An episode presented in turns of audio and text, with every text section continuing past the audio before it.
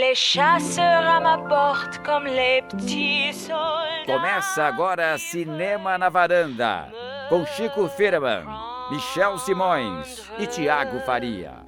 Je ne veux pas travailler. Je Le Balconier, veux está começando mais um Cinema na Varanda. Eu sou o Michel Simões. Estou aqui com meus amigos Thiago Farraiá e Chico Firreman. Sensacional. Michel, o que, que você falou? Bombonier, souvenir, croissant. Como foi essa Eu, introdução? eu, in- quê. eu inventei varandeiros em Ah, francês, porque ah, claro tá. que não existe, É. né? É, bom, É, eu acho que você deu uma embrome- bromation aí em francês. Cinema em É, Bombonier. Bombonier, Avenida. Balconier, Balconier. porque varanda é balcon. Seria cinema la balconier? Uma coisa assim? Exatamente. Cinema em la balconier? Cinema sous la balconier. Cinema sula balconier? Não, sous la balcon. Sula balcon. É. Balconier eu inventei pra varandeiros e varandeiras. Ah. Cuidem-se, jornalistas da Carrier ou Cinema, que nós estamos chegando lá, né, Se Michel? preparem, já estamos Isso. treinando francês já. Pra escrever em francês falta um tiquinho. Exato. Que um beleza. podcast de cinema e para aprendizes de- da língua francesa, né? Ou, no mínimo, pra dar risada com as bobagens que a gente começa aqui. Um podcast, várias línguas. A Cris também tá com a gente hoje, né, Cris? Viva o Quebec livre. Ah, Trudeau. Essa aí já é uma piada interna pra quem viu o filme que ela vai comentar daqui a pouco. É, e aí, estamos preparados pra falar de cinema francês hoje? Ou, ou pelo menos do cinema novo francês que está chegando aqui no, no Brasil? Cinema novo francês. É, o cinema uma atual, coisa né? bem francesa, É. né? Pois é, é um tema, né, muito amplo. Quando vocês sugeriram um tema, eu pensei nisso. Eu falei, nossa, cinema francês? Não, cinema francês, eu- Vamos liberar cinco horas aí pra gravar um podcast mais... o pessoal brinca de sobre ia, ia ser o podcast Lave Dias mesmo, É. né? Vai ser menor, tá, gente? Vamos Então, começar Vamos começar. Hoje a gente vai falar sobre cinema explicando francês. hoje. Por causa do Festival Varilux, já tá chegando ao fim agora, né? Mas Exatamente. assistimos a alguns filmes do festival. Vamos comentar dois deles que estão prestes a estrear no circuito. Exatamente, estreando quinta-feira os dois. Um deles é o Frantz, o novo do François Ozon. Que a gente já deu uma palhinha meses atrás. Não lembro qual episódio que foi que a gente deu uma palhinha, mas vamos falar hoje em detalhes. E E o outro é Na Vertical, de... Alain Guiraudy. Exatamente. São dois filmes que estão na programação do Varilux e que estreiam essa semana. Além deles, a gente vai falar de um filme que estreou na quinta passada, que é Colossal, um filme americano dirigido por um espanhol, é, com a Anne com a Anne Hathaway. Hathaway. Exatamente. É, são esses os temas então da noite, mas antes temos aquela parte do programa que, Que o Chico canta e você e eu encanta. encanto. É isso, né? Esse é o cantinho do ouvinte. que isso? Oh yeah! Oh no! Com o Thiago Faria. Perdi o controle Ok. aqui. Pensei que viria uma música em francês. né? Também, cara. Corona é internacional, né? Nem, que fosse um, sabe. nem que fosse um Freya Jackson, assim. É. Corona. O cantinho. Exatamente, eu tava pensando. Tá bom. É, no episódio da semana passada, a gente falou sobre filmes aterrorizantes, né? Que tiram nosso sono. Muitos Nossos leitores, varandeiros se assustaram também muitos com os filmes? ouvintes do podcast, leitores do blog comentaram. Muito legal, deixaram várias lembranças de filmes assustadores. São tantos comentários, tantos, tantas mensagens no nosso blog cinemanavaranda.com que eu tive até que selecionar uma que eu achei mais legal, que é a do Vitor Almeida. Eu vou ler a mensagem do Vitor. Vitor tá sempre então. comentando com a gente. Tá, e são mensagens super curiosas. Vamos lá. Parece que vocês condensaram todos os meus medos em um único episódio, porque eu tenho medo de espírito, tenho medo de fim de mundo e também tenho medo de ficar louco. Exatamente, esse foi um medo que a gente esqueceu de falar. Pelo menos eu tenho medo desses filmes sobre a loucura, sobre você meio que perder a razão. Ah, eu tenho, É, sabe? Principalmente quando muito o personagem tá, é, faz qualquer coisinha e de repente ele tá é, cercado por pessoas olhando pra ele como se ele fosse um louco. Nossa, terrível, né? E aí, como é que você vai provar que você não tá louco? Como, como faz, né, Chico? Como faz? Hashtag. É, após esse episódio arrepiante, vocês me fizeram resgatar uma memória de quando eu assisti Poltergeist. Nessa época, dormia com meu irmão, dois anos mais velho que ele, né? Resultado, fim do filme e eu queria dormir com a luz acesa e meu irmão com a luz apagada. Nem precisa dizer quem venceu a batalha, porém me lembro que na mesma noite me deu uma vontade louca de ir ao banheiro, mas para ir ao banheiro eu precisava atravessar a sala e toda a casa se encontrava na mais absoluta escuridão. Eu, 11 anos, tive medo de atravessar a sala com medo de que algo sobrenatural viesse me pegar e me puxar pela televisão. Ficava imaginando diversas coisas horríveis se eu passasse em frente à televisão e a vontade de ir ao banheiro só aumentava. Não teve jeito, eu tive que apelar e atormentar o meu irmão para ligar as luzes e ficar me olhando até eu ir ao banheiro. Que, que lembrança prosaica, né? Coitado do irmão, né? Ó, Vitor, gostei disso. Sensacional, adorei, cara. Até hoje tenho medo de coisas sobrenaturais e de filmes com essa temática. Já medo do fim do mundo, que achei que tivesse superado junto com aquelas reportagens do Fantástico, me veio à tona outra vez com melancolia. Quando me deparo com a cena em que o Kiefer Sutherland havia tomado as pílulas para se matar, eu senti um desespero, uma fobia, um medo sem fim no cinema. Enfim, aí ele fala um pouco sobre o Melancolia, que ele ficou com muito medo, e sobre o silêncio de Lorna dos irmãos Dardenne por causa da moça Nossa. enlouquecendo, perdendo a razão de tudo, perdendo o sentido das coisas. Fiquei tão estranho comigo mesmo que a única coisa que eu fazia era rezar e pedir para que eu não enlouquecesse daquele jeito. Meu Deus, Vitor. Vitor, vamos com calma. Vitor, um dia você virá aqui à varanda pra gente conversar um pouco mais sobre essas questões psicológicas, né? Eu achei curioso o- o- como a gente pode ter diferentes tipos de assusta, de ser assustado, de medo, né? Quer dizer, coisas mais. No filme da Silêncio da Lorna, nunca imaginei. Pois mas é, depois que, do jeito que ele, que ele transcreve aí, realmente faz sentido se você mergulhar na- no drama do personagem, né? Quer eu dizer, senti é muito o medo curioso. dele aí agora. O Guga, o Gustavo Joseph, ele comentou aqui também, ele lembrou de um filme que eu ia falar, eu ia Nossa. mencionar, que é A Fortaleza, de 1984. Passava na TV Globo e é um filme que assustou, acho que A assustou do- toda uma da- geração das de crianças crianças. máscara, Exato. a dos caras de máscara. Do Passava tarde aquele filme. Não, não acredito até hoje que passava tarde aquilo. Ah, enfim. Passava Cri- tarde? Criança sequestrada, Passava. Ele- Ele fala aqui um máscara. trecho É um sobre um grupo de crianças sequestradas com professor e tudo na escola por um bando de homens usando máscaras assustadoras de bichos. Nossa, lembrei agora, acho que eu não vou dormir hoje, Guga. Era violento, gore mesmo, mostrava muita crueldade, inclusive das crianças acuadas. Traumatizou uma galera dos anos 80 após passar na tela quente e depois migrar para o cinema em casa no SBT. Aí a gente percebe que o Guga foi, fun- foi a fundo nessa questão da Fortaleza e pesquisou, né? Grande fonte de incômodo em noites mal dormidas, por ser algo que realmente pode acontecer, especialmente em vésperas de excursão de colégio. Outro filme que assusta o Guga é Pinóquio, uma versão anime do Pinóquio. Eu lembro que o Pinóquio também era Uma Bem versão perturbador. anime do Pinóquio. Temos leitores, por exemplo, o Gabriel ele se assusta com Nosferato, Violência Gratuita, Hora do Pesadelo. Enfim, entrem lá no blog cinemanavaranda.com e leiam os comentários que estão muito legais. É, um o melhor que o Henrique outro. também deixou. Histórias mais histórias. Paula Ferraz. Paula Ferraz, o Carlos Lira, o, o Rafael Ragemon. O primeiro comentário foi, acho que foi da Fernanda Prado, tenho quase certeza.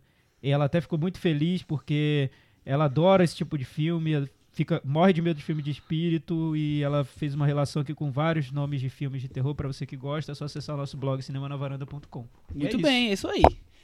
É, vamos aproveitar então que o Chico voltou de viagem essa semana. Chico esteve em Curitiba, no Olhar de Cinema, o Festival de Cinema de Curitiba, que tem crescido cada vez mais. Exatamente. O que, que você viu de bom lá? Como é que foi? Crescido em qualidade e quantidade, viu? Tem um, é, teve uma amostra maravilhosa do nosso querido amigo F.W. Murnau. É, é Murnau que fala, tá? Obrigado Tirei essa dúvida lá. confirmar. É, não, foi maravilhoso, porque na verdade o Murnau tem 18 longas e só tem 12 que estão. que são não tão, não tão perdidos, né? Então tem seis que estão aí no espaço. E desses 12, os 10 que existem cópias em DCP foram exibidos lá. Cópias lindas, eu vi o Aurora, que é o meu filme favorito. O Nosferato, acaba, Acabou de ser citado. citado por, por nosso leitor e ouvinte medroso, coitado. Não sei quem foi que falou. É, e eu nunca tive- tinha visto o Nosferatu em tela grande, foi um- uma experiência maravilhosa. E vários filmes novos bem interessantes, viu? É, eu vi um documentário chamado Machines, Máquinas, que é um filme indiano ali que tem uma preocupação com fotografia. Ele se passa todo dentro de uma fábrica de tecidos e a, e a ideia é mostrar como é que trabalham aquelas pessoas ali, como vivem aquelas pessoas ali. E ele é bem chocante, assim, no que ele mostra. E ao mesmo, ao mesmo tempo ele consegue ter umas imagens lindas. Tem um filme é, coreano, um dos nossos favoritos, né? Que é a Coreia do Sul. É, que é praticamente um filme do Jim Jarmusch feito lá. Chama Um Sonho Tranquilo. Eu espero, inclusive, tem a cara da Zeta Filmes. Zeta Filmes você podia lanç- vocês podiam lançar, podiam botar no indie e lançar em circuito.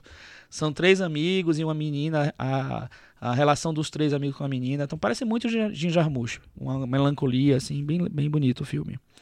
E tem um filme louco chamado Rei, que eu acho que é argentino, que é de um diretor que ele fez, é, basicamente ele fez, vocês viram o o filme do Guy Mad- Madden, do o último que ele fez, o quarto, Sim, sim. o quarto o que mesmo? Proibido. Forbidden Room, é. Isso. É um filme com muitas assim, intervenções gráficas, muitas, sabe, belíssimamente construído assim. Às vezes é tanta coisa, é tanta informação visual que você não consegue nem processar direito. Mas tudo funciona assim e é um filme bem legal também. Então é um, um o festival tem, tem crescido muito na- em- é, nessa coisa de mostrar cinemas novos. Não- Diversidade, né? não é um festival que parece com a Mostra, nem parece com o Festival do Rio. É mais focado, é menor, mas ele tem uma, uma força, acho que um conjunto de filmes maior, mais forte, assim. Então, valeu super a pena. Obrigado pelo convite do pessoal que, foi, que me chamou para ir para lá. E ao nosso amigo Aaron Cutler, que foi quem montou a Mostra do Murnau. É ele que montou a mostra. foi. Exatamente. Então, parabéns pro festival. Vida longa ao, ao olhar de cinema. Exatamente. Vamos falar de cinema francês, gente? Pois é, a gente vai pular de um festival pra outro festival, né? Quarta-feira que vem, dia 21, vai se encerrar o Festival Varilux, que passou em 55 cidades pelo Brasil, Tá cada vez maior também. cada né? vez maior. É, eu acho muito, muito interessante essa ideia do Varilux. São filmes que estão todos comprados e vão ser lançados no Brasil logo a seguir, tanto que dois que nós vamos falar hoje já estreiam na quinta-feira, mas depois semana, cada semana tem alguma estreia. Então são filmes que já vão ser lançados, não tem nada que vai ficar, ah, ninguém vai ver. Mas dá essa, esse burburinho, né? Começa esse boca a boca, então eu acho isso é curioso que ele tipo fomenta o que ele vai a seguir lançar para o cinema. E a gente queria primeiro perguntar para os nossos dois varandeiros aqui, o que, que vocês acham desse cinema francês que está chegando no Brasil no circuito? É claro que essa pergunta é ampla, né? O cinema francês tem tanta coisa, mas o que chega aqui? Vocês acham que representa bem a, a indústria francesa de cinema? É só uma parte? O que, que vocês enxergam? Tiago, duas horas, valendo. Opa! Tem Vamos réplica e lá. tréplica. então, é, Michel, o, eu acho que representa bem, porque eu fico imaginando assim um cinéfilo brasileiro que tenha uma tara por filme francês, sei lá. Tem vários, fosse- hein? É, mas vamos lá, como se fosse o, o que o Ailton Monteiro tem pelos filmes brasileiros dos anos 80, esse cinéfilo tem por filmes franceses. Se ele morasse em São Paulo, ele teria um cardápio muito farto de produções de todos os tipos possíveis. Mais de uma estreia por semana, na média, né? Sim, a gente tem um cinema na Paulista, o Reserva Cultural, que é do dono da Imovision. A Imovision se especializou em trazer filmes franceses. Então, é, às vezes chegam filmes aqui que eu jamais esperaria que, que fossem exibidos. E desde comédias super populares a filmes mais abstratos, filmes mais E herméticos. que fi- filmes que demoram a chegar nos Estados Unidos. que demora a chegar em todo, todos os outros lugares, É. praticamente. Eu lembro que no ano passado, quando eu, eu viajei para Londres, eu vi que lá chegam menos filmes franceses do que a gente vê aqui. Eu não sei se foi o período em que eu estive lá, mas quando eu voltei, eu vi que aqui tinha uma quantidade de filmes franceses que não, não, não, Que tinha, não essa, não tinha essa quantidade sendo exibida lá.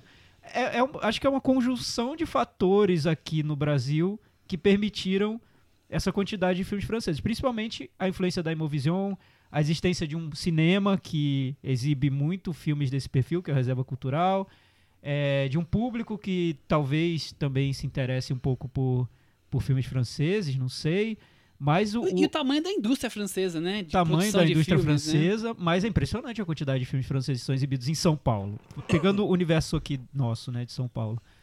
É, eu vejo que esses filmes um pouco mais herméticos ainda têm uma dificuldade de chegar ao circuito, mas natural, né? Filmes de todos os Mas países. eles chegam. É, estreia perfil, estreia Exato. Claire Denis, eles Filmes chegam. de toda, qualquer nacionalidade que tenha esse perfil, eles têm uma dificuldade para chegar no circuito. Então os franceses também têm, mas a quantidade de filmes franceses que, que chegam. Acho até que é, a gente acaba vendo vários filmes que, em condições é, convencionais, normais, seriam lançados diretamente num canal a cabo, num- numa plataforma de streaming, e Se que não chegam ao cinema. Se não fossem necessariamente franceses, Exato. eles talvez não tivessem essa chance no circuito. Eu né? acredito que sim. Eu acho também. Eu acho que tem uma variedade muito grande, assim. É, eu, eu acho que o Varilux, na verdade, ele não exatamente representa essa variedade. A variedade eu acho que está no circuito, no que chega ao Uhum. circuito. Mas o Varelux tem mudado o perfil, assim. Ele é um, um festival de, de um cinema mais popular, né? É, um- é quase um, um festival de pré-estreias, né? Como você falou, os, os filmes já estão comprados. Mas ele tem introduzido alguns filmes diferentes nesse, nesse cardápio deles. O Na Vertical, que é um dos filmes que a gente vai falar hoje, é um filme bem diferente do tipo de filme que o Varilux geralmente mostra. E nos, últimos, nos outros anos teve um ou outro exemplo também que, que fura isso. E, assim, mas é, é impressionante como, como o cinema francês, ele é, ele é querido, ele tem um público realmente cativo já no, no, no Brasil, assim, é... As, as, a vitória das senhoras dos jardins, né? Mas, mas é. Só delas. É, mas o cinema francês é muito rico, né? Porque você pensa assim, ah, o cinema brasileiro, made in exportação. É um tipo de cinema que a gente conhece, aquela coisa de, de cinema favela, o cinema mexicano, de violência, quer dizer, as coisas ficam meio marcadas, o cinema coreano, policial.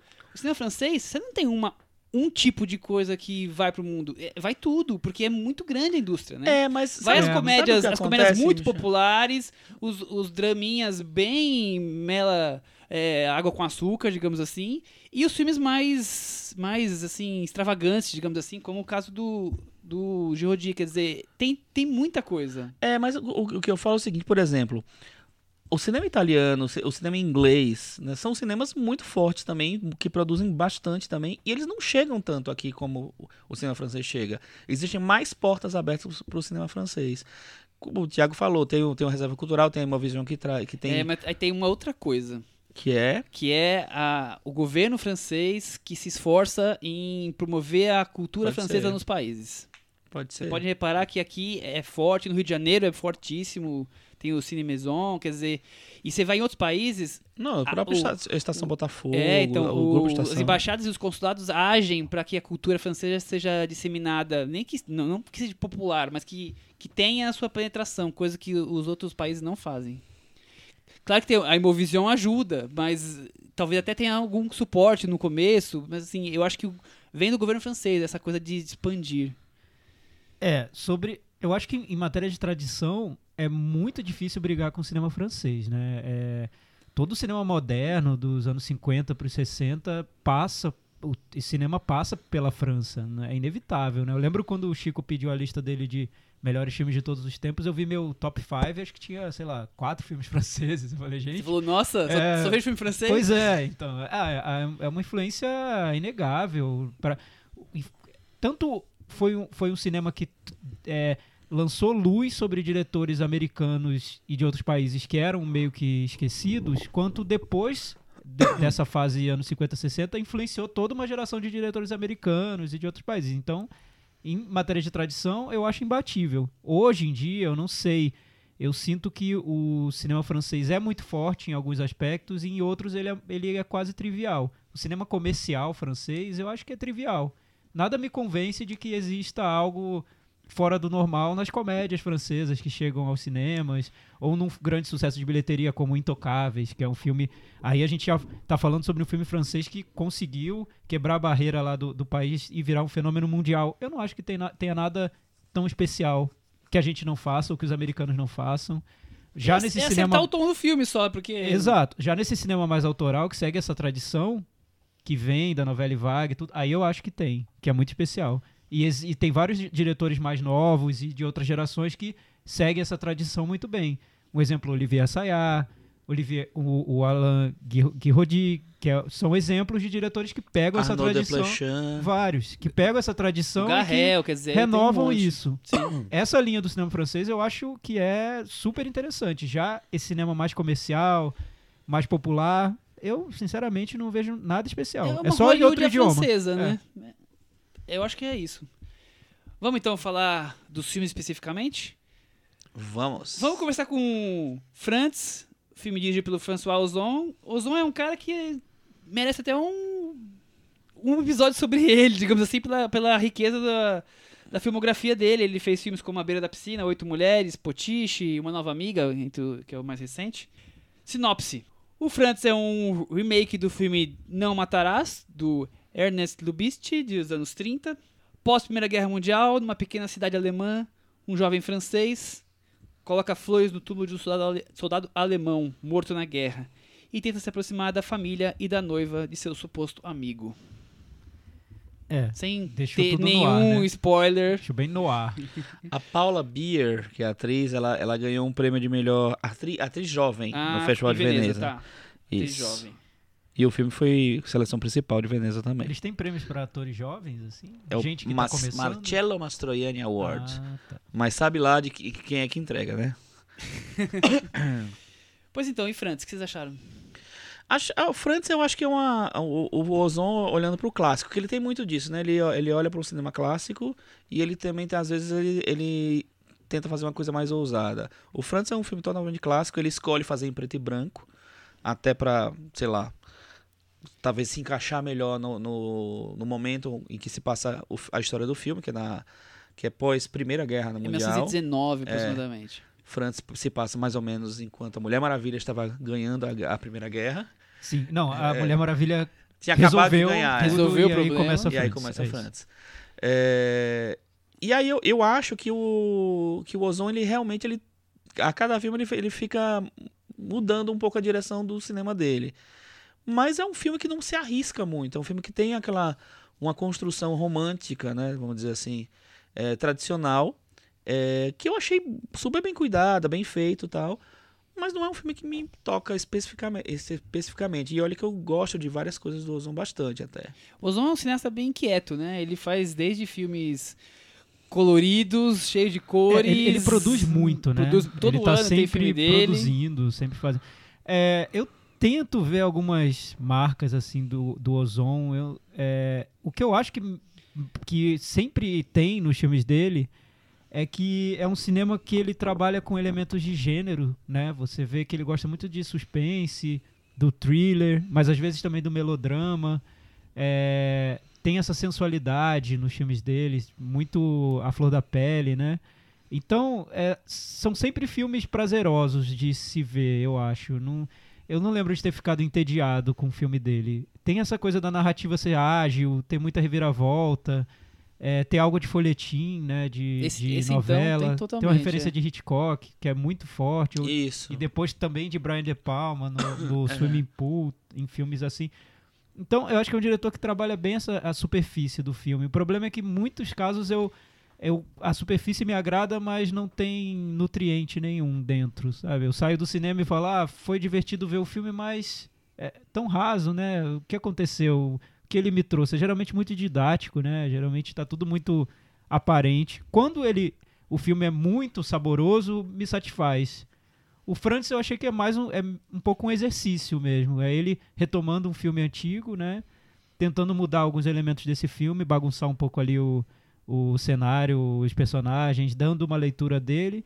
Mas quando o filme termina, o que me resta é o exercício. É uma história, uma história bonita, é, É. narrada com delicadeza, né? Tem um truque que ele usa no filme que é- acho que todo mundo vai reparar quando escrever sobre o filme e tudo, que ele, é- ele tem uma fotografia linda em preto e branco, mas às vezes ela se torna colorida, né? No É, decorrer então, do eu, filme. eu li a entrevista com ele e ele fala exatamente isso, que ele, ele gravou colorido.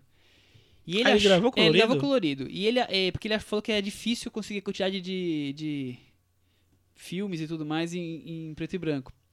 E ele falou que tava ficando muita, muita cor e que tava apagando a história. E ele achou que valia a pena botar o branco e preto que ia acentuar mais o, a história que ele tava contando. Então, por Achei isso que explicação ele... curiosa, né? É, Para um achei- filme que é uma adaptação de um filme em branco e preto, né? E- Parece é a interpretação mais óbvia que É, a gente então, pode mas- dar é uma homenagem é- ao filme. E, na- ele não ele disse ele assistiu o filme é claro mas ele disse que ele não se adaptou ao filme que é um, é um livro na verdade ele foi Ah, direto à- não tem uma, fonte. não tem uma referência ao é, filme. não não o tem filme do Ernest Lubitsch, ele, como o Thiago falou, ele é bem diferente na, na estrutura. Ele já começa você conhecendo a história do personagem principal, que não é o Francis, né? Que o Francis já morreu. isso É, tem um segredo que o Exatamente. Ozon guarda e o, o exatamente. na É, primeira eu, cena já eu conta. acho, isso eu acho interessante é, porque dá uma outra perspectiva pro filme. Vocês viram como eu tô com a voz sexy hoje, né? Estamos todos sexys hoje. E aí, é, eu, eu achei legal porque eu vi logo depois, assim, acho que, do, sei lá, dois dias depois do, de ter visto o Francis, eu vi o original. É, e isso me, me marcou, assim, então tem, tem um, o- um outro trabalho, assim. E o, e o filme do, do Lubitsch, ele não tenta ser tão romântico como o Francis. O Francis, mais romântico no, no caso de, assim, de, de ter uma, uma melodia, vamos dizer assim, na, É, mas no o, contar a o do história. Lubbett é mais, é mais dramático. Ele é mais dramalhão é, até. E ele é, ele é de 1932, então ele tem uma- um outro tipo de, de interpretação dos atores e tal. É, tem uma coisa mais, mais é, explosiva tal na- na- nas interpretações. Mas eu acho bem interessante como ele muda essa perspectiva e já começa a contar a história de um outro ponto de vista, né? O que eu acho mais legal no filme, e eu- quando eu vi o Francis eu achei isso, aí agora que eu, que eu vi o, o filme, o, o anterior, e li a entrevista com o Ozon, ficou mais nítido ainda.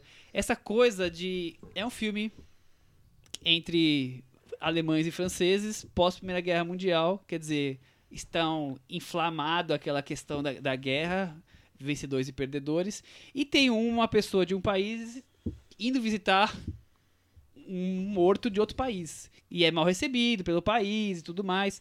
Quer dizer, é interessante você notar essa questão do fim da guerra e como as coisas continuam ainda dentro das pessoas, sabe? A guerra acabou, mas a- o clima ainda é hostil, claro. A guerra acabou de acabar. Quer dizer, um monte de gente aquela pessoa matou na guerra ou o, o vizinho dele. E o filme traz, os dois filmes trazem isso muito forte. Essa questão do, do espelho, quer dizer, é, se você vai na Alemanha como francês naquele momento, você vai ser odiado. Se você faz o contrário, o caminho inverso, também você vai ser odiado. Porque não importa quem ganhou, quem perdeu a guerra, continua sendo seu inimigo. A coisa não mudou de um dia pro outro, né? E, e os dois filmes trazem isso muito bem. Tanto o filme que tem uma questão mais dramática, o antigo, quanto esse que é esse melodrama, romântico, tudo. As duas coisas estão muito bem envolvidas. E o do Ozon tem aquele final que eu não vou falar, é claro, mas que é a cara do Ozon, né? Na temática, nos, nos desfechos dos personagens, que é um pouco inusitado por um filme que você tá esperando ver com uma história dos anos 20, né? Sim. É, e também o filme acaba sugerindo algumas relações entre personagens que não se con- concretizam, mas que, por estarem no filme do Ozon, você é, cria hipóteses na sua cabeça por que, que aqueles personagens estão Exatamente, se o que eu quis relacionando daquela maneira. Enfim, n- sem, sem querer dar spoiler. Mas incrível, Michel, você falar sobre isso que o diretor falou, porque pra mim é eu acho ainda menos interessante o filme. Eu entendo Uhum. ele querer fazer um filme sobre isso. A guerra termina, mas continua em você, mas é isso? Porque, não, tudo bem. Não, mas Enfim, é ótimo, tema muito bom, Ozon, mas ele abre tantas possibilidades de interpretação pro filme dele, quando ele faz um filme em preto e branco, que é um é, que volta a uma trama que já foi filmada há muito tempo, não é meio automático você pensar numa referência a um cinema que já passou, a um passado que já veio e que você talvez não consiga desapegar dele, da mesma maneira como a personagem não desapega Eu do não sei se é, se é automático, porque na verdade não precisava ter nenhuma relação, né? E como é um filme que é meio que desconhecido até o, o do Lubbett, é, ele podia nem ter dito até. Não, não, Mas, mas, Chico, não, tudo bem, não eu é, entendo, não é, mas não é tipo ser- assim, tô refilmando e o mas, vento levou. mas eu, mas eu, eu notei, tudo bem, agora descobrindo que o preto e branco foi só pra acentuar a história, Ah, uma- algo muito prático, né, pragmático. Sim. Quando eu vi o filme, eu notei toda uma construção do preto e branco quase como um filme dos anos 30. Na expressividade dos atores, na maneira como ele compõe os, os- o rosto dos, dos personagens. Eu notei um trabalho ali que agora.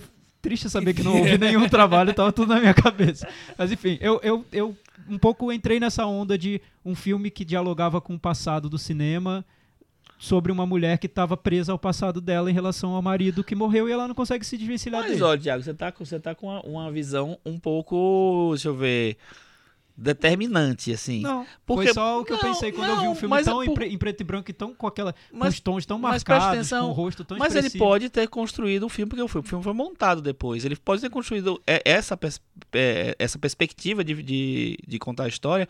Pode sim, sim ter sido contada a, partir da montagem. Filme em, em- em, é, colorido, mas aqui deixa eu botar, mudar. Não vou botar- em branco e preto e vou mu- mudar os tons Pode dos ser. filmes. Hoje em dia. Jamais saberemos, né? Ah, é. É, Ou não, então, mas o que dia que o Ozon incomodou- vier pra varanda, a gente É, pergunta. pra ele. Mas o que me incomoda, eu acho que ele tá sendo modesto demais nessas entrevistas, ele tá escondendo o jogo. É, pelos filmes Pode dele, ser, eu acho que ele tá ser. escondendo o jogo. Mas enfim, é, voltando a tudo isso, eu achei muito gratuito o uso do recurso do- da cor no filme. Porque entra de uma maneira muito ah, eu não aleatória. gosto também. Ela entra às vezes pra frisar uma memória que parece uma memória alegre dos personagens. Depois você nota que ela frisou uma memória que na verdade era uma memória inventada. E você fala, gente, É, qual eu é o também, re- eu também por não quê? O que tá não acontecendo? gostei, é. Foi só pra dar um, um tom como de uma sinfonia, mas.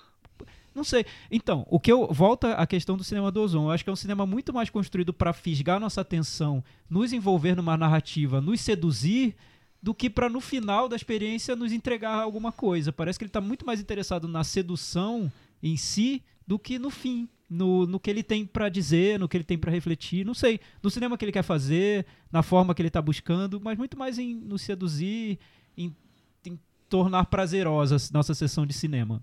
É o que eu vejo. Não, mas eu também acho. Eu acho que ele tem um- alguns momentos na carreira que são bem interessantes.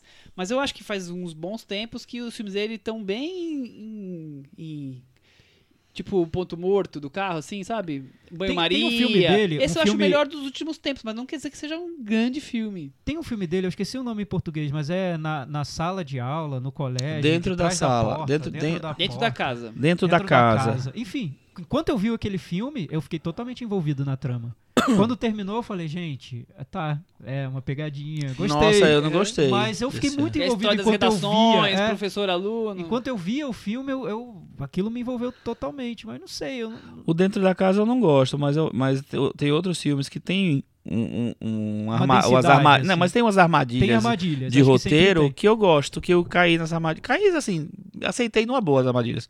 Tipo o, o Swimming Pool, É, Swimming tipo, Pool é, é, é bom. o Sob a Areia, que eu gosto o bastante Swimming Pool também. va- vai te mantendo ali, né? No, no aquele clima suspense, como o Thiago comentou, meio Hitchcock, quer dizer, ele tem ali algo que.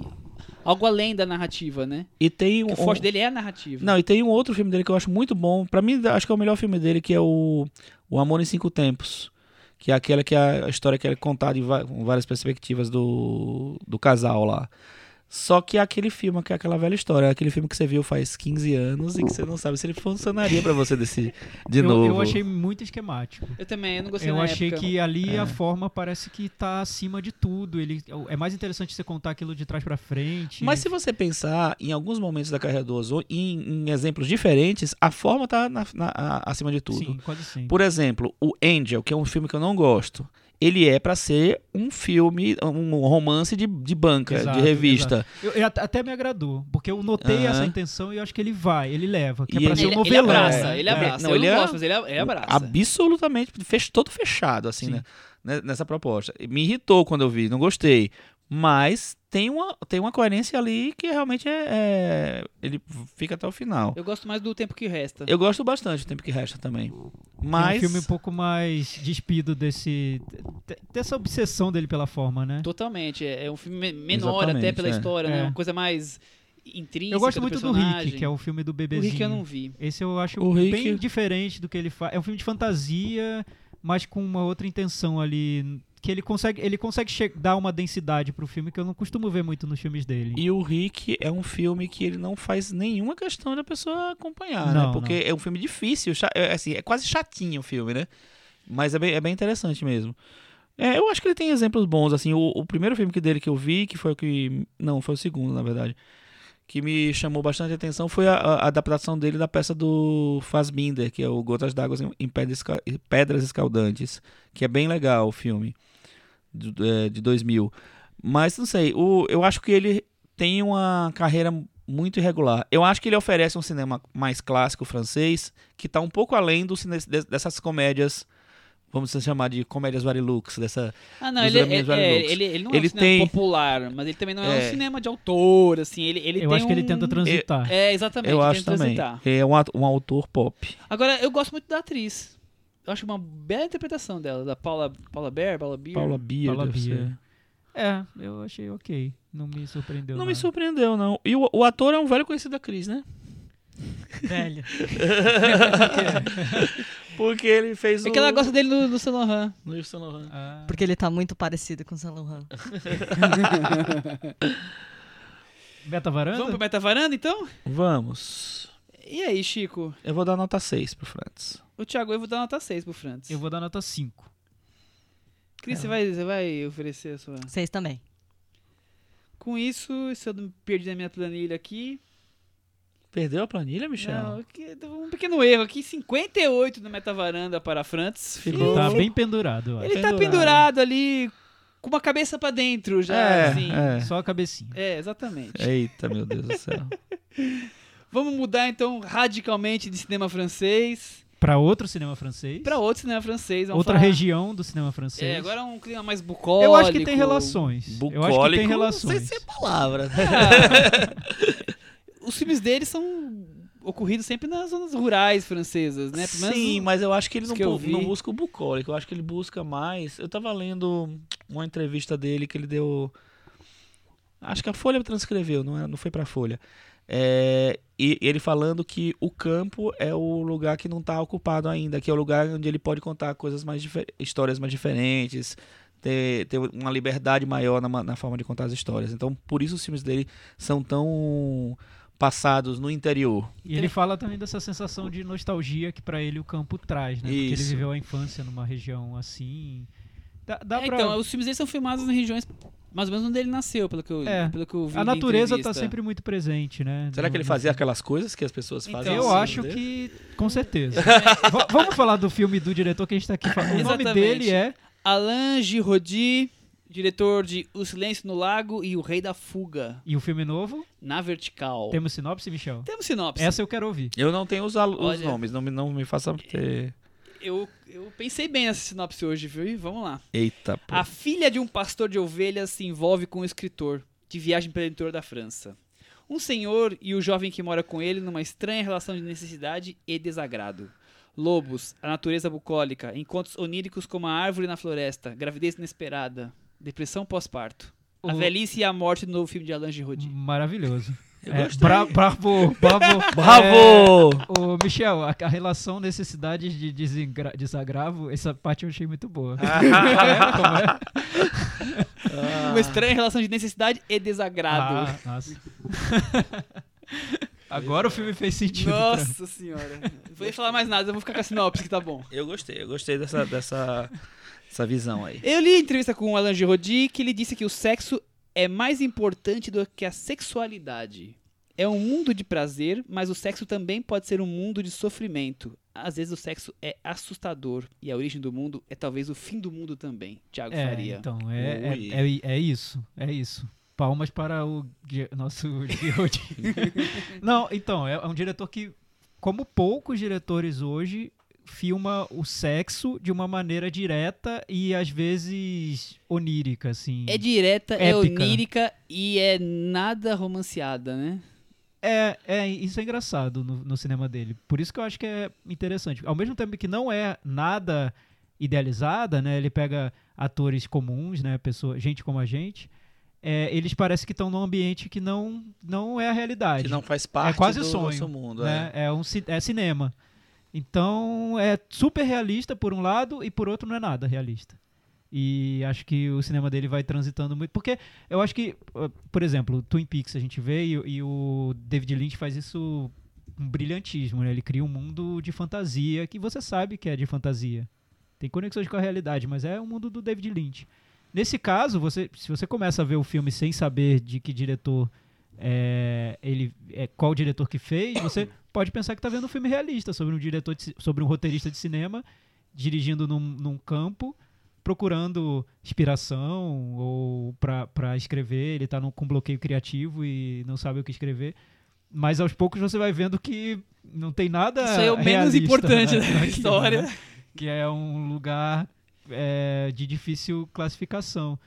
Um filme recente que eu acho que me trouxe conexões com esse foi o Ornitólogo, do João Pedro Rodrigues. É, Que eu ia também falar é um mais caminho, pra frente. Que também é um que- caminhar por dentro da, da floresta. Eu né? ia falar mais Você- pra frente que Alain Giraudy disse que prefiro a vida ao cinema. Sou fã de João Pedro Rodrigues. É, então. é, Ah, ele Nossa, eu não sabia. Eu não sabia. Olha. Não, mas acho que a relação é, é meio Tem- óbvia, tem porque nos dois muito, casos é são. muita conexão. É, os dois casos, um, um personagem comum, gente como a gente, entra, adentra um, um ambiente natural, de, de- daquela natureza exuberante, e lá dentro ele encontra coisas incríveis, né? Diferentes, no mínimo. no mínimo diferentes. É, nesse universo todo que, o- que o Thiago colocou aí, o o Chico, o- ele não trata o sexo de uma maneira comer, rezar, amar e fazer sexo como se fosse a coisa mais comum do mundo, assim. Ah, não é? Belo título pro próximo filme. É, né? Sem nenhum tipo de romance, sem nenhum tipo de. É, de- é, é o, isso o que o cinema normalmente nos vende. Eu o gostei sexo, do na verdade, que o Thiago é falou porque, que dessa coisa, assim. Ele, ele é, re- realmente ele tira essa coisa do romantismo. Não existe isso no, no filme dele. Os filmes, os filmes são bem diretos, bem crus, bem é, primitivos. No, no sentido No- no sentido do duro, desejo, Acho, né? acho que o É. desejo primitivo. É, o desejo. Exata- é, primitivo. co- é como se ele estivesse querendo chegar na coisa mais crua, né? Como- quase como um animal, né? Exatamente. É, é, E nesse filme tem muito. E- tem e- até uma relação quase didática, assim, na É. questão do animal. O bebê substituído por um animal. É. Né? Não- sem e, dar nem, spoiler. e nem é com o animal no sentido de ser, de, de ser uma coisa ruim, essa comparação com o animal. É uma coisa mais de, de ser uma coisa é, gutural, vamos dizer assim, uma coisa é, Porque, porque não, mais, mais du- dura mesmo. mais não é crua. romântico e não é carnal o sexo nos filmes dele.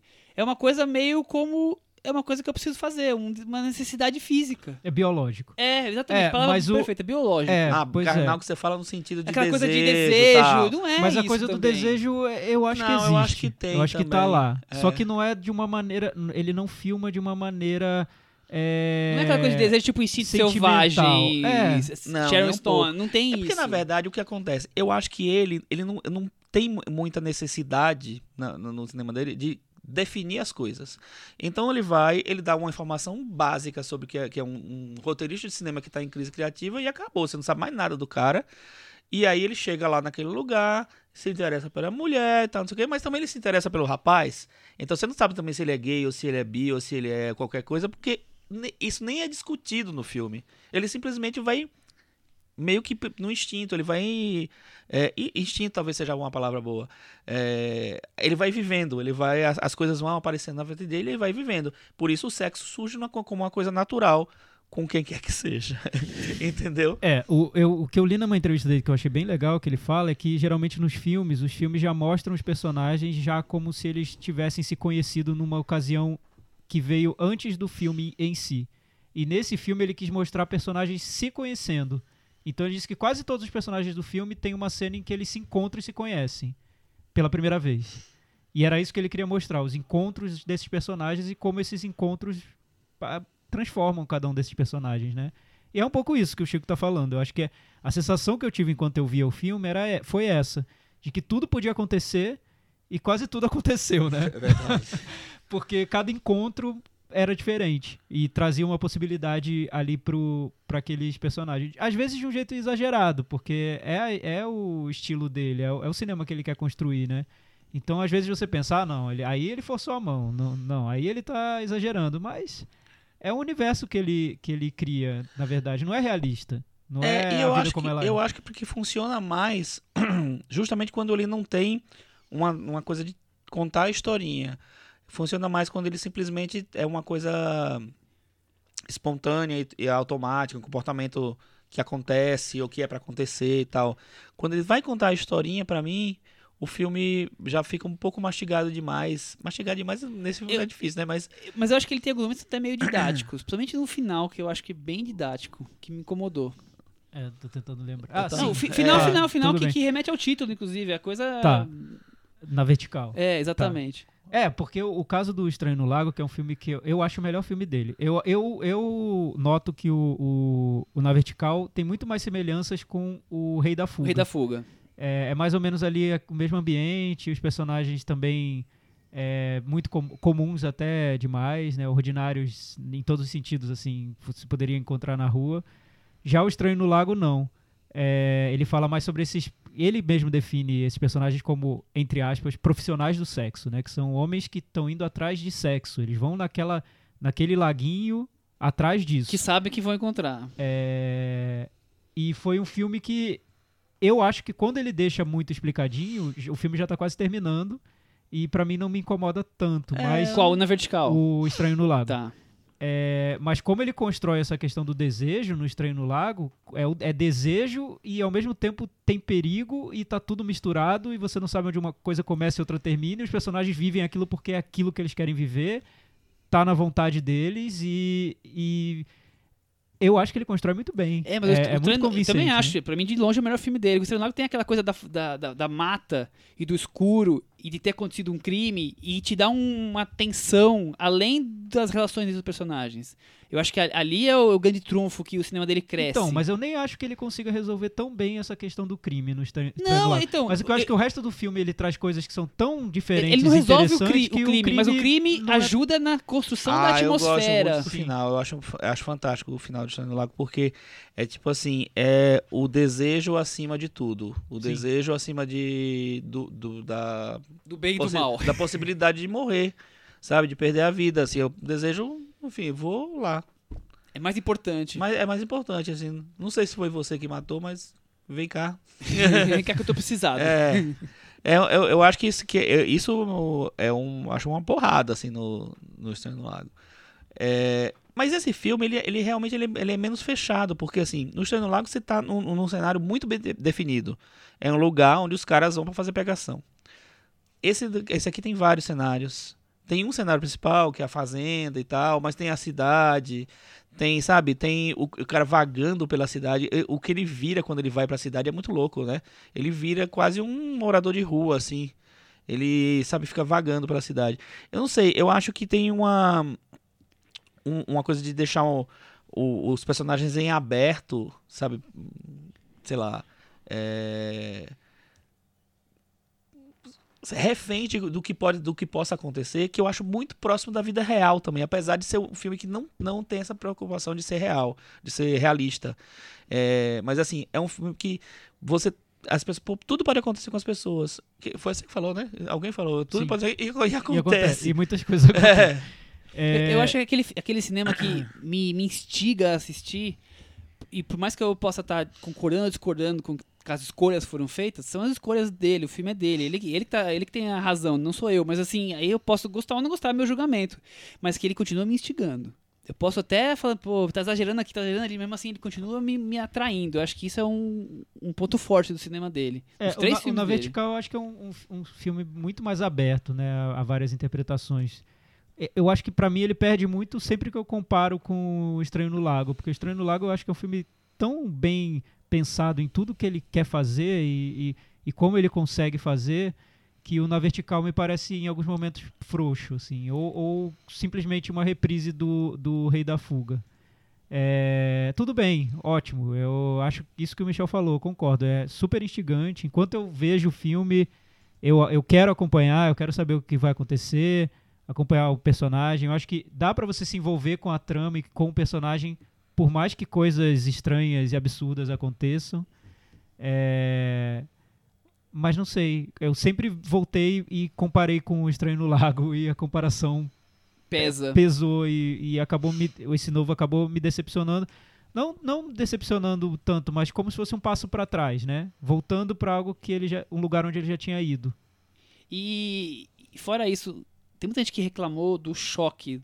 Algumas cenas são muito chocantes, perturbadoras. A cena do parto, por exemplo. são- Ah, sim, são até, muito, Até tinha, é, tinha esquecido meu as cérebro. pessoas acharam bloqueou. exageradas. Eu, eu também achei, até, até de mau gosto. A do parto eu achei de mau Eu gosto. nem lembro do parto sinceramente E tem, Tem um e tem outra- parto full frontal. É, exatamente. Ah, e, tá. e tem uma outra cena também de sexo que é também discutível para muitos públicos.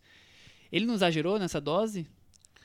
Então sabe o que, eu ou acho faz que parte do cinema dele mesmo? Que eu acho que faz parte do cinema dele. Eu acho que assim, eu não, eu não vejo ne- é, nessas cenas uma necessidade de que, eu- que eu vejo em vários, vários filmes e tal, inclusive filmes americanos, de estabelecer o choque a partir disso, sabe? Chocar, de, de dizer assim, nossa, olha como eu, eu sou, faço um, um cinema cruel e tal, não sei o que lá, cru e cruel.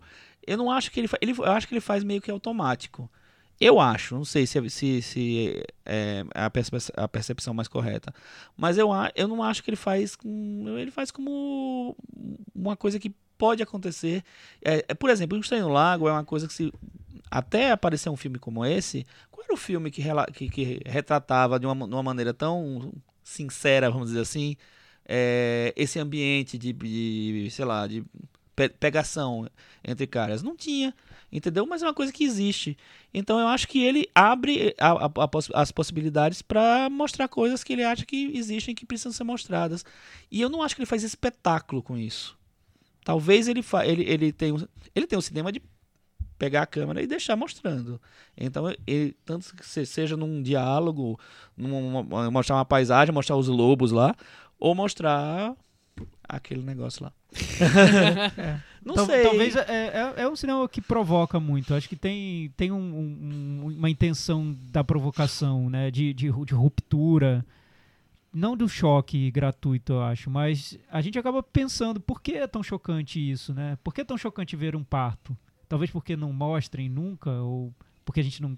Por que é tão chocante ver uma cena de sexo como a que ele mostra, quando a gente já tá tão acostumado a ver com atores que são é, sarados, ou modelos, ou mulheres lindas, e aí ele coloca um velhinho pra transar com um cara é, super comum, e a gente fala, meu Deus, que cena chocante. Então, assim, será que não tá mais na nossa cabeça Não, e menos eu- no Isso que filme? eu tô perguntando, Não, né? então, é, é- mas talvez isso faça parte da provocação dele. Eu acho que pode ser pensado. Eu sim. acho que é pensado. Pode Não, ser. pensado, eu, eu até me me exprimi ser mal. Eu acho que é justamente esse. Eu não acho que ele faz gratuitamente. Eu acho que ele faz como uma man- maneira de representar uma coisa que.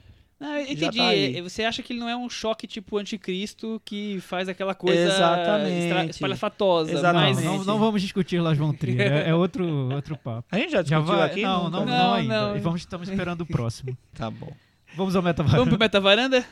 Vamos. Hoje eu vou, vou conversar com o Thiago, vai. É, eu vou dar 7,5.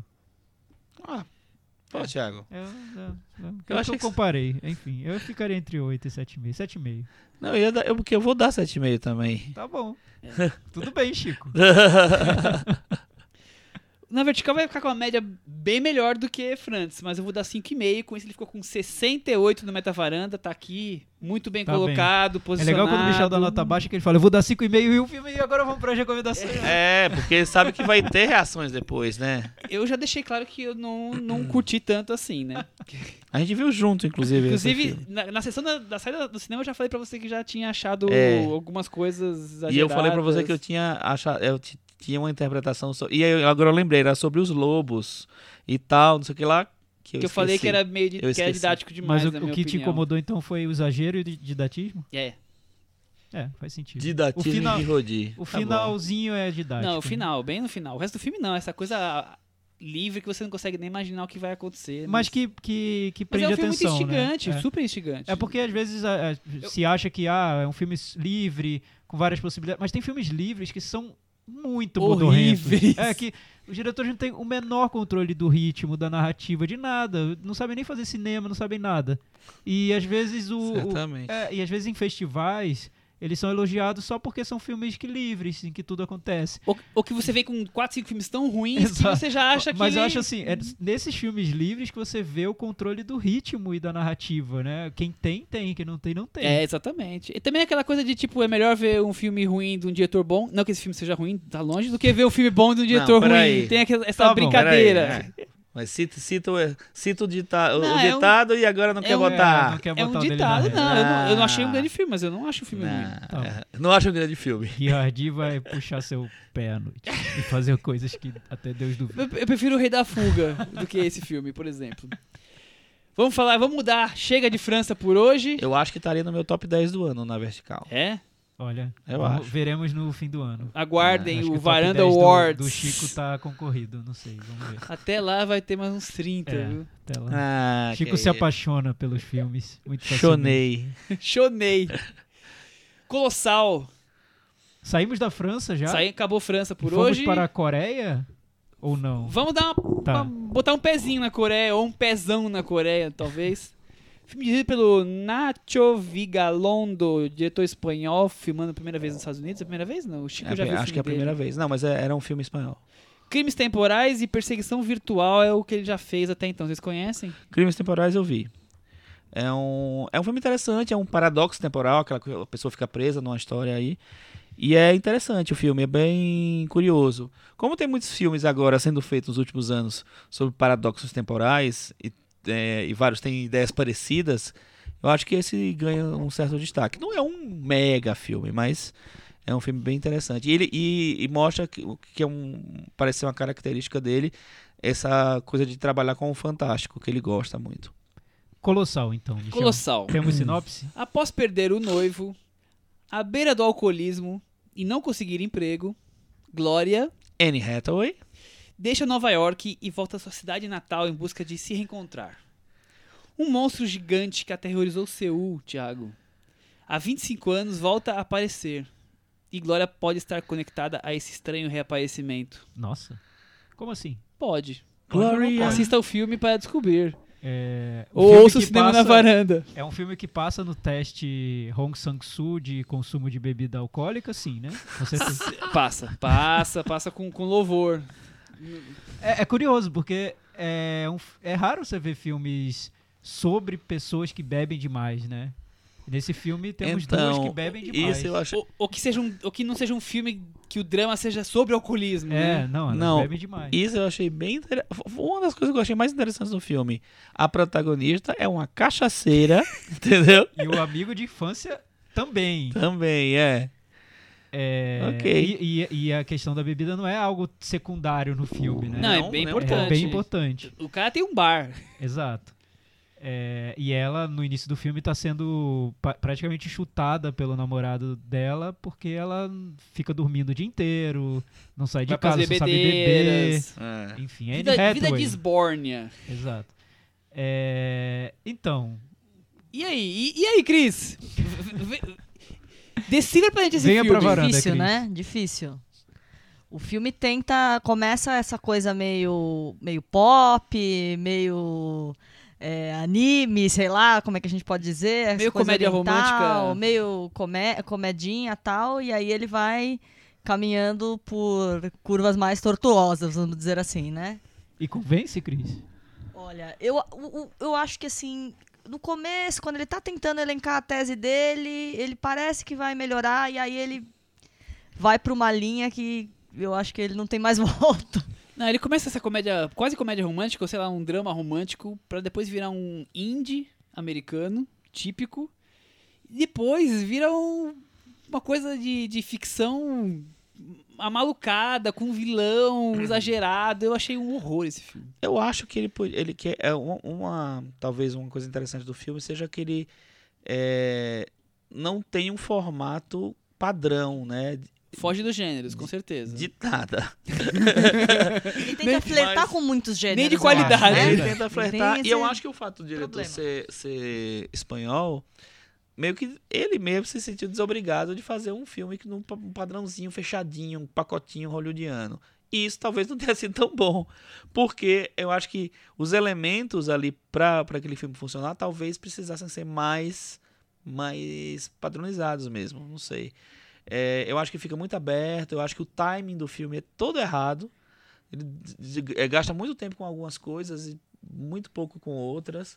É, não sei se eu sou muito, fico muito feliz com a parte toda da- do, do, dos kaijus, né, que são os, os monstros gigantes lá. Que lá É, em pra, Seul, pra tentar explicar um pouco pra quem não viu o filme, não conhece, um trecho do filme se passa numa cidadezinha tipicamente americana, de filme indie, né? Aquela cidadezinha Twin que a gente já viu em Peaks. tantos Com- filmes Com um bando de. Um grupo de losers que se É, tornam amigos. Nada acontece, um bar, um parquinho. É, e a outra parte do filme é, inter- é intercalada a um filme de monstros na Coreia, né? Com monstros que se enfrentam, um monstro e um Derrubando robô. prédios. Derrubam prédios e pessoas correndo. Enfim, ele tenta meio que alternar dois gêneros totalmente diferentes. E, e é- e é uma boa ideia. Isso. Quem falou? Foi o Chico? Falou que é uma, uma ideia diferente. É, Eu gosto dessa é ideia. Eu acho que Eu, seria eu, bem eu acho que, curiosa. sei lá, o Charlie Kaufman podia ter feito esse filme, porque você tem, de um lado, Hum. pessoas que estão controlando uma história que é que está acontecendo no outro país. E é como se, se você levasse, extrapolasse isso para um universo Charlie Kaufman, Quero ser Joe é como se Malkovich. aquelas pessoas losers e cachaceiras dos Estados Unidos estivessem por trás daquele filme de monstro que está sendo feito na Coreia, enfim. Mas eu nem quero, ir- quero extrapolar muito, porque acho que o filme nem leva, nem dá Nem é tanta- tão importante isso no final das é. contas. Mas é. se desse, eu acharia super É, legal, Mas viu? você, você deu uma, uma ideia boa, porque assim, se tivesse um, um que mais Charlie Kaufman, o filme funcionaria melhor, É, eu porque, acho seria, porque não seria só uma coisa fantástica, seria uma coisa meio psicológica. Eu E acho que precisa. Seria algo de construção de narrativa, E né? é- Passa longe disso. E essa coisa psicológica falta no filme. No- a- a- o- os personagens são muito rasos. São. Ah, o personagem de Anne Hathaway é muito raso. Porque o que acontece? Eu acho que esse lado do, da Coreia acaba servindo como um pretexto que nunca é desenvolvido, porque não funciona pra mim como filme de catástrofe. São pessoas correndo Não. e correndo e correndo, e toda vez que o monstro vai atacar novamente, todo mundo sa- é impressionante isso. Todo mundo sabe o horário em que o monstro vai atacar e o local. local. E tá todo mundo Tá lá. todo mundo lá. É, Eu falei, gente, as pessoas saem de casa pra serem pisoteadas pelo monstro. Mas, Diariamente? Enfim, o filme, é, o filme não quer chegar a esse ponto. Eu acho um erro, porque se você construiu, se deu o trabalho de construir um universo na Coreia, constrói direito, assim, faz. pensa no básico, pensa em né? algo crível, não tô dizendo realista, mas crível, verossímil. Não tem. Acaba que vira só um pretexto pra você tratar de um drama daqueles personagens losers, né? No, fim final das contas. é isso. É... E, e, e- Eu- e eu e até acho coisa, bom, e com até um quê de ter- ter- tornar personagens vilão, quando a pessoa É, só, podia, exato, só podia ter lados exatamente. positivos e negativos e pronto. Escolhas erradas e certas e acabou. Eu não. acho legal ter esse lado, do- do- dois aspectos do filme. A relação abusiva do amigo da inf- de infância, que vai se revelando. Que- Se não fosse, se não tivesse sido tão exagerado no filme, poderia ter sido interessante. A questão da é violência, dif- violência diferente, pra- né? É, a questão da assim, violência à mulher Violência seria bem mulher e legal. tal. É, e, e também essa, essa dificuldade de você se livrar de um vício, né? No caso da personagem, dos personagens que bebem demais, mas também essa, esse relacionamento que, que parece algo obsessivo entre eles, e a dificuldade de você largar e você vê personagens que estão sempre voltando para aquela condição de nós sabemos que podemos destruir uma cidade, mas estamos voltando, estamos vol- não conseguimos parar. Então é meio que uma metáfora pro vício, né? Quem, quem- aliás, quem me apontou esse lado foi a Ale. A gente viu junto o filme, ela gosta mais do que eu, aliás. Ela falou, é, pode ser visto como uma metáfora pro vício. Ele não consegue largar a bebida e também tá sempre lá voltando para atacar aquela cidade, mesmo sabendo que vai matar várias pessoas.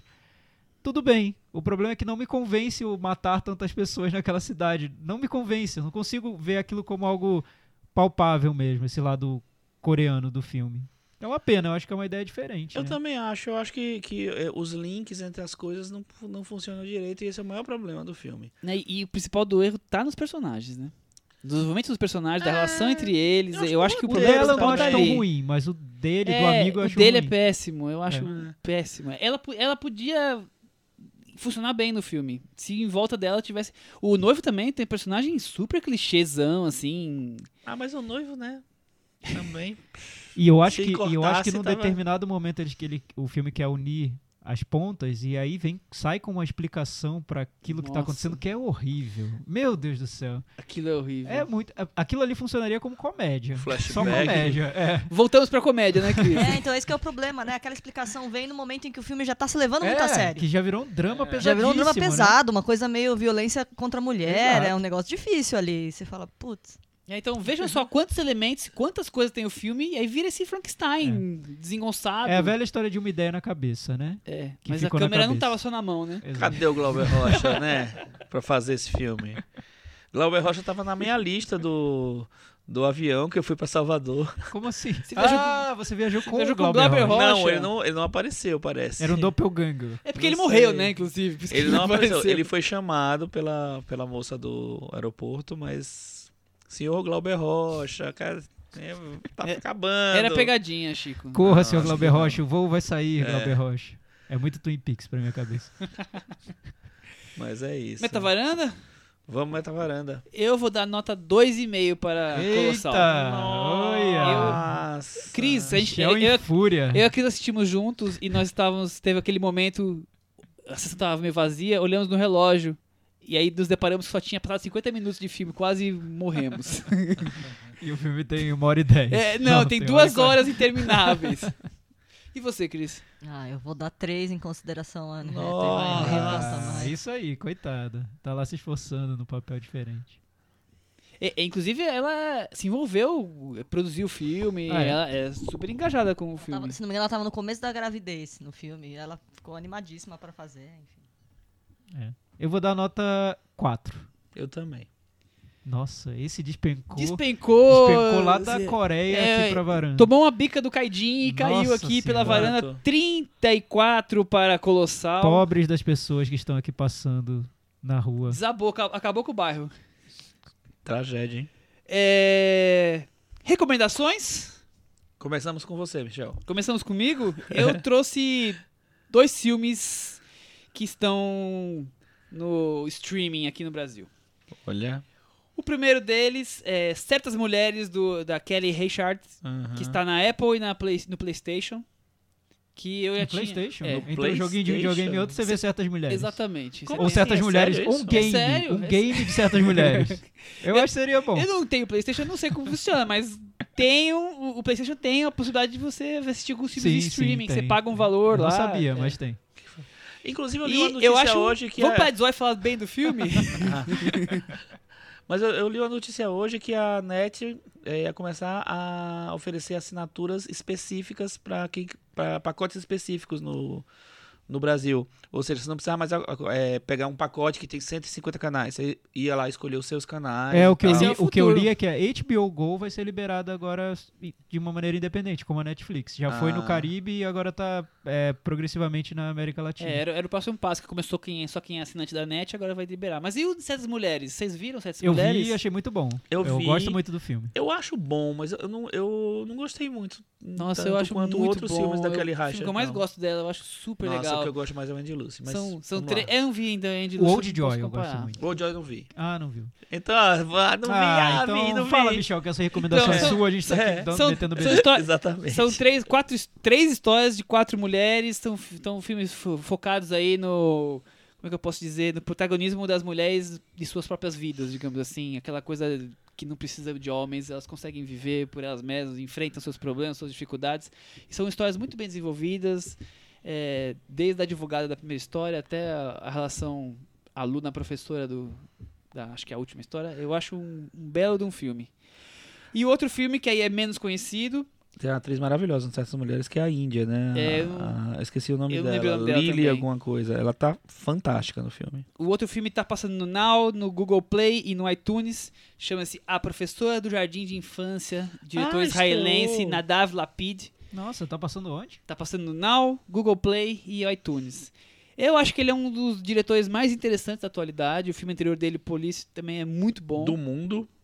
É isso? De Foi- todos os foi- tempos? Foi da atualidade. Vocês Sim, estão mas falando. da atualidade É, do sim, mundo. Sim. Ou só de Israel? Eu acho ele super interessante, os filmes dele. Eu acho. É Eu gostei porque- de Policeman. Ah, não vi polícia. E, e esse tem uma história de, obs- de obsessão da professora e da empregada com relação a- ao menino prodígio, que é um, uma criança que escreve poesias e recita poesias. Ah, eu vi esse filme. É Passou, bom. passou na mostra. Ah, sim, eu vi. Nossa, É. agora que eu lembrei. É que eu, eu prefiro o Policeman, mas esse é Não, eu bem também bom. prefiro por isso, também. mas esse como tá disponível, Esse eu vi, é é bem legal. eu acho que é um nome a se, a se ficar de olho aí, o Nadav Lapid. Muito bem. Nadav Lapid, anotem aí. Chico. Queria dizer que eu tô gostando muito do American Gods, né? meu? Não vi ainda. Você já viu último. até o fim? Eu não Falta vi, imagina, último, eu tô ainda no final. início. Eu tô tudo E pela eu atrasado. ouvi dois comentários. Um falando muito bem e outro falando muito mal. Então, tô aí pra Então tentar a gente dar. vai ter que tirar a prova, né, Chico? É, tá É faltando isso. só o último lá. É... Eu ouvi um comentário que o final é muito didático, mas eu não vi, parei no 3, então não sei. Parou no 3, que Parei. absurdo. Pode Parei, ser eu, eu assim, optei cara. pelos filmes. A, a vida eu também né? optei pelos filmes. É, não tenho recomendações hoje, não. Então vamos pro Thiago. É, então, o Chico falou de série. É, eu, é raro a gente poder falar de uma série que terminou, né? Porque a gente geralmente fala do início e aí acaba, Fica. a gente deixa pro ar- no ar. E terminou o The Leftovers, que é uma série que eu já falei várias vezes aqui no podcast. É, o episódio final, não vou dar spoiler nenhum, nada. É, enfim. Só que é super fora do comum, porque ele tem uma hora e dez de duração. Uma hora é uma comédia romântica. Eles Olha. decidiram ousar e fazer uma comédia romântica na, na season finale, no- na series finale, ou seja, chegou num ponto que eu tava quase quebrando o meu computador de raiva. Mas enfim, é uma comédia romântica, super fofa, com personagens contando tudo que aconteceu com os outros personagens da série, tipo um último capítulo de novela. Michel, os últimos 10 minutos são absolutamente maravilhosos. Eu tava quase beijando minha tela do computador. É muito Como bom. assim, Thiago? É muito bom como ele resolve todos os mistérios da série, é, sem dar uma explicação didática, deixando no ar uma possibilidade. E sabe como ele faz isso? Eu vou, eu vou dizer o recurso que ele usa. em vez de ele mostrar em imagens o que aconteceu, ele coloca uma personagem contando o que aconteceu. Então, depois que ela conta, você termina embasbacado, falando, meu Deus do céu, a explicação perfeita. Mas aí você pensa, é só uma versão, pode não ser a realidade. Verdade ou não. Então, grande sacada, um dos melhores finais de temporada que eu vi em muito tempo, só por causa desses últimos 10 minutos, porque a última hora, meu Deus, que, que purgatório, viu? Comédia romântica mais xoxa que eu já vi na minha vida. Então, The Leftovers. Os 10 minutos finais do último episódio, veja. Só que você tem que ver quantas temporadas pra chegar no 10 São três só, Três, não Então não, muito são tempo. tantas é assim. muito. E outra que eu tô vendo que me sur- tá me surpreendendo muito na segunda temporada, eu vi a primeira e gostei, mas não sou dos maiores fãs, é o Master of None. A segunda temporada é bem melhor que a primeira, resolve vários problemas da primeira. elogios também. A primeira segunda. tem esse didatismo, tem essa vontade de lacrar com temas atuais e temas. Lacrar. É, É. e temas. Cada episódio é um, é um tema que está em discussão nas redes sociais. Esse novo não. A segunda temporada é muito mais. Trata com muito mais naturalidade os episódios. Cada, cada um dos episódios é diferente, tem uma- um tom diferente. O primeiro é uma homenagem ao cinema italiano, é todo em preto e branco. O personagem está na Itália e é um ladrão de bicicleta modernizado, com o personagem falando ao celular e tudo, mas tem a, a bicicleta, tem o roubo da bicicleta. Enfim, é, é, é interessante como ele, ele trata cada episódio como um mini filme de 20 minutos. Vale a pena ver, Master of None. E aí, Cris? Ah, eu recomendo um filme que eu já recomendei aqui, quando já tinha saído o trailer, já parecia promissor, que é o Rock and Roll do Guilherme Canet. Rock and Roll, Preço da no- Fama. Isso, tá no Tá no Varilux.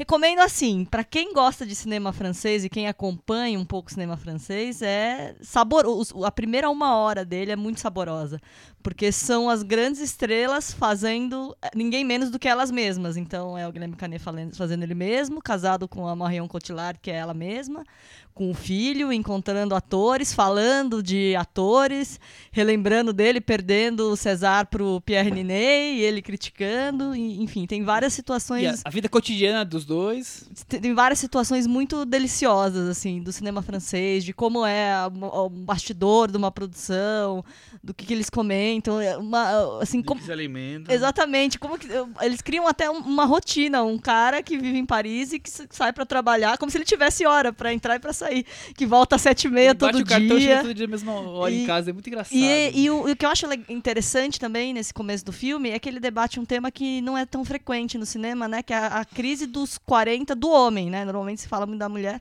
E ele e, e o holofote está voltado para a crise dele. Só que o problema do, do- do- da metade final do filme acho que tem um pouco a ver com o Colossal. O filme que estava tão, assim, comédia, quase realista, porque afinal, né, as pessoas estão interpretando elas mesmas, vira uma coisa meio nonsense, totalmente fora da realidade na, na, na meia hora, 40 minutos finais. Aí o filme se perde um pouco, mas o começo é, é muito divertido. Todas as bobagens que eu falei aqui são todas referências a, a- a falas engraçadíssimas do filme. Então é pra gente ver a primeira hora do filme. É, exatamente. A segunda hora deixa a Vocês podem ir desejar. embora. Ah, Eu, eu- eu fiquei curioso Aliás, pra ver crise o... dos 40 nos homens, o que, que é isso, Cris? Eu tô, tô chegando lá, tô com Ele. Virgem dos ele 40. começa a fazer. Ele fica louco, ele começa a fazer ficar- botox. Não, é- ele, ele, Ele, ele, percebe que ele deixa de ser da, da lista das- dos mais desejados das mulheres, porque ele já tá Ah, ficando não, mais isso- velho. isso e aí eu já, ele, já ele deixei há uns 10 anos. e, e aí ele Ah. quer e ele quer ele quer voltar. E aí ele faz de tudo pra, Ah, pra tá. ser A idade do lobo. É, É, e normalmente no cinema se Ah. fala isso mais das mulheres, né? Ah, a Meg Gyllenhaal falou recentemente que não consegue mais É, porque fazer par, né, par com romântico, né? Com Homens, não, não homens é da tão mesma idade que sofrido pros homens, né? É mais pras mulheres, É, eu é, acho. pelo menos assim, em especial com estrelas do cinema, eu vejo mais as mulheres, É. ah, en- envelhecendo e tendo dificuldade de conseguir papéis e, e tal. ele vive uma crise por E ele isso. mostra o lado dele. E assim, ah, ele é casado com a Marion Cotillard, ele não tá feliz, porque ah, ele tem aquela vida casadinha de filhinho, ele não quer, ele quer ser rock and roll, ele ah, quer. ele quer ser jovem. o, ele o quer Rock ser jovem. o Rock É and tipo Roll é, de- é desse lado É da Hugh história. Grant, assim. Não, é, Antes de se assumir é- como ator mais é velho. muito divertido a primeira metade. Tá. Não, e a hora que ele perde o Cesar, e, e é verídico, né? Ele realmente perdeu, e ele usa um trecho do Cesar, ele perdendo pro Pierre Ninet, que se não me engano tava com 24 anos. É engraçadíssimo. E a Marion Cotillard chegando com o Cesar dela, que ela não ganhou naquele ano, mas eles fazem tudo, não, não é verídica a história. Não, ela tá usando exatamente a mesma roupa. Na cena, ela usa a mesma roupa que ela usou no Cesar, que eu pesquisei. Depois ela usou me- a mesma roupa, o mesmo vestido que ela Não, usou na premiação. Ele pegou parte da história e inventou com uma história ali e ficou, ficou bem curioso. Pra quem acompanha cinema francês é delicioso. Pra quem não acompanha muito, acho que não vale a pena porque é só piada interna. É, tô- É uma sucessão dúvida. de piadas internas, assim. De- até a gente, quando a gente foi assistir, ela, a Marion Cotillard soltava alguma coisa, eu gargalhava, nem todo mundo tava achando graça, assim. É uma coisa. Mas bem vai ser lançado no Brasil? Vai, vai ser Cris? lançado. vai. Vai Ah, o pessoal que No lá reserva, do reserva vai bombar. As pessoas vão rir delirar. até morrer. Tá. Vou rir mais saber. pra mostrar que são inteligentes, inclusive. Vou pegar piadas que a gente nunca imaginou Nunca que existissem. imaginou, que nem existiram Não as piadas. existiram. Não, teve, outro- teve umas piadas que eu fui correr atrás depois pra entender quem era aquele cara e ah, não, é não sei quem. Tem um, a gente descobriu um cantor que assim, que é considerado o Elvis da França, que é o É Johnny, Halliday. Halliday. E ele faz uma aparição tipo, então eu vou te ensinar como é ser mesmo aos 75 anos ser rock and roll. Então, e ele é tipo um Keith Richards francês assim, um cara completamente louco. Então é mais uma cena hilária, Marion Cotillard imitando a. Como que ela chama? Celine Dion. Cantando Meu em Deus. francês. Impagável, em francês. É impagável. Veremos, veremos então. Quero ver. É, foi bom ter terminado com essa indicação bem francesa, né? Pra um episódio tão Pra francês. voltar, né? E ainda um filme cheio de piadas internas, né? É pra um francês avançado. E né? É, temos é, mais é, dois. não- não dois é pra Quem tem a carteirinha Não é do pra reserva. básico, não é Quem pra tem a carteirinha do E básico. temos reserva. mais dois diazinhos de, de Festival Varilux aí. É, pra você correr Fica a atrás. chance Aliás, aí. vocês viram algum filme que vocês destacariam, assim, só pra dizer o nome, ó, esse vocês Na têm que ver. vertical. Não, fora os que a gente falou hoje. Eu- Não ultrapasseia. pelo Eu vou ser do contra, todo mundo detestou e eu não achei ruim o Rodan. Sério, Eu Michel? achei curioso. Opa, vamos Não, ver então. Achei curioso, só isso. É o Jacques Doalon, Não né? vai, o Jacques Doalon é não um vai achar também que eu achei que é o melhor filme do festival, obra-prima não é, mas eu achei curioso. Você já assistiu Ponete? Não, não Assiste o Ponete. Ah, eu vi muito Ponete. Bom. É muito bom. uma Da gracinha, menininha, né? É, É. Deixa pra lá, fã. Pessoas, comentem lá no nosso blog, cinemanavaranda.com. A gente falou sobre filmes franceses. Seria legal saber quais são os filmes franceses que vocês curtem. Da atualidade, Vocês viram né? Varilux? Gostaram de algum filme que está sendo exibido lá? É, concordam, discordam das nossas opiniões? Conta é pra legal gente. deixar a opinião lá. Curtam Vo- também lá no iTunes. Muita gente tá, tá Curtindo, deixando curtindo, mensagem, deixando a gente fica muito feliz. Aí sim, a gente gosta. Que nos levam às lágrimas, né? Super empolgados. Você viu Coração e Alma, você gostou? Vi e gostei. Gostei, Eu- sim. Eu Eu achei, achei um aqueles filme... últimos 20 minutos um tédio. Não, ele, ele me ganhou. Eu não acho que seja um grande filme, mas dá pra ver que a origem dele é um best-seller bem sentimental, hospitalar, um drama hospitalar. Difícil fazer um filme assim sobre esse tema sem cair no, melo, no sentimentalismo É, porque é um rasteiro, filme né? sobre transplante, né? Não Então- é rasteiro, eu não achei, pelo Mas menos. achei os últimos Eu 20 achei minutos que, ele que fica só filmando operações de coração. Muito interessante. eu achei o porre aquilo. Ah, é? Eu não vi Ele- ele- acabar. ele tem um transplante no filme e ele mostra o trans- transplante. É, achei que vai fundo. Nossa. Eu achei Grey's Mas- Anatomy mas é legal. Fica eu reclamando que aparece tudo Não, vertical. não, não é, é. é super sensível o filme. A Coração e Alma, que é o nome. E eu ouvi falar que a Califórnia Filmes parece que não vai lançar no circuito. Ah, Eu não. ouvi falar. A Paula vai me desmentir lá no blog, Paula. Ótimo. Eu Agradecemos. é, ainda vai me dar um fora, mas enfim, eu ouvi falar, Paula. Rumores, boatos aí, cinéfilos dizem que não vão lançar Coração e Alma. Lancem, por favor, é muito legal o filme. Quem gostou, não sei, de O Quarto do Filho, do Nani Moretti, vai Olha. gostar desse filme. Nossa. O Quarto do. Filho, mil Mas vezes o, melhor. O Michel gostou do caso do filho, Mil não vezes gostou, né? melhor, mas Sim. é um Ah. filme sensível sobre um drama é, familiar. E é dirigido pela. Catel Kilever, É. que é diretora do Suzanne, que é um filme que... Ah, É. o Suzano. A foi primeira elogiado, metade eu eu, acho do muito melhor que a segunda, mas Aham. é um filme que vale ser visto. Ó, só mandar dois abraços, posso? Pode. O pra o Marlon de la Bruna, que eu encontrei quando eu fui pra Curitiba, nosso amigo Grande aqui. Marlon. Dorme muito ao, ao som do Michel. Quando o Michel entra pra falar do Acorda, da Marlon. acorda Marlon. E para o Marcos Borá, meu amigo lá de Salvador, que eu descobri nessa, nesse final de semana, que adora o cinema na varanda, ouve sempre. E você não sabia? em- não sabia, nunca me falou Pô, nada. Bora, um abraço pra o você. nome dele é, É. Borá? Não, é, é, Borá é um codinome, na Ah, verdade. é É Borá Marcos do Borá. Borá? Não, Não não, é o não, Borá. ele é bem anterior ao Borá. Ah, é, entendi. Mas é isso, Marcos Borá, Marlon de la Bruna, um grande abraço, estamos aí. Aliás, Deem sugestões. O, Mar, o Marlon de, la Bruna aqui no comentário dos filmes assustadores recomendou, disse que o filme mais assustador da história é nacional. Mais do que terror, ele me causa reações que nenhum outro conseguiu causar. Ele me revira o estômago, bagunça meu psicológico, mexe é? com meus instintos mais primitivos, me dá insônia. Já tentei assisti-lo várias vezes, mas nunca consegui terminá-lo. E deixou o link aqui no YouTube pra quem quiser ver. Mas o nome é do o filme é Cinderela Baiana. Ah, Esse é o humor de Marlon Della Bruna. Tchau, gente. Até Tchau. semana que vem. Ouçam a trilha do rock and roll que a Cris vai colocar aí. Tchau.